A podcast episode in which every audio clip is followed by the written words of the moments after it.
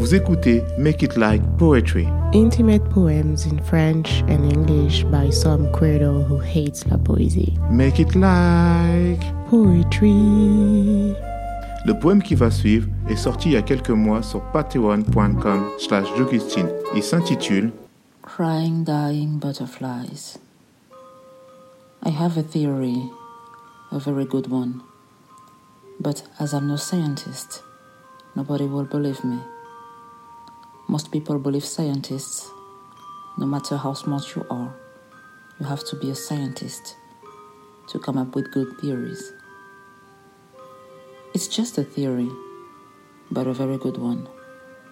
And as I'm no scientist, some people might believe me.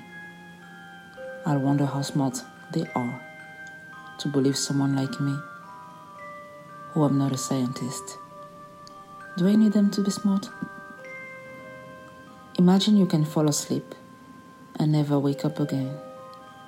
So young, younger than most humans alive, older than most butterflies.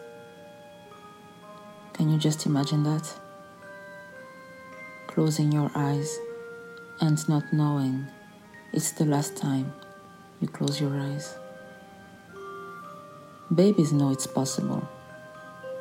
That's because for them it is. Not so long ago, they had no names, no breath. And now that they do, bearing names of our liking, learning how to use their lungs, outliving cute butterflies. Every time they close their eyes, they get to see Morpheus playing strip poker with his boy Thanatos and Strip poker or not, none had brought so many clothes. Listen to me, Lillian. I am not making this up. Sudden infant death syndrome is real, ask a scientist. Why else would a baby cry whenever slumber's looming?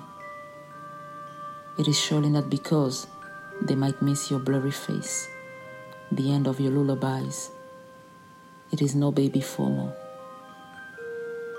It is also not because the poor kid is embarrassed for sleeping so many times, like some sort of meth addict, without the excuse of art.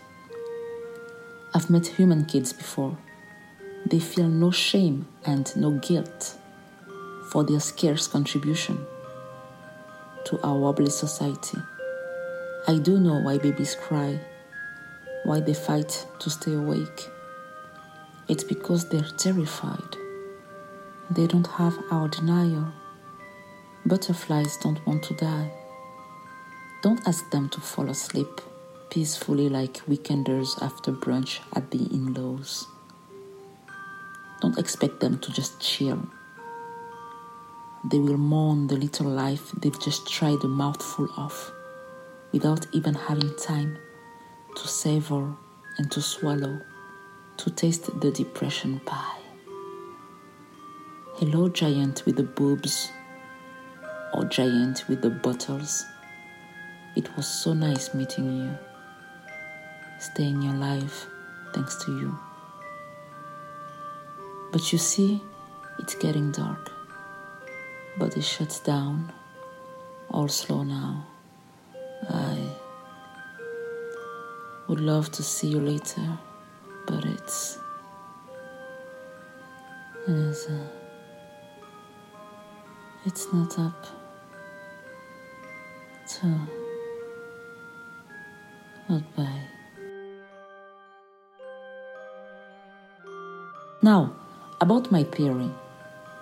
It is a very good one. Sure, you don't want to hear it? I could be a scientist. You don't want to know too much. We should talk if you wake up.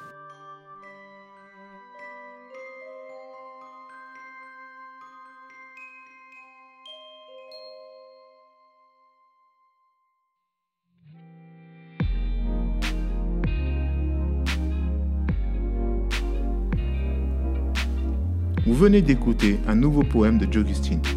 Il est sorti il y a quelques mois sur Patreon Jogustine y explique le contexte dans lequel elle a écrit ce texte. On en profite pour dire un merci infini à tous nos soutiens sur Patreon.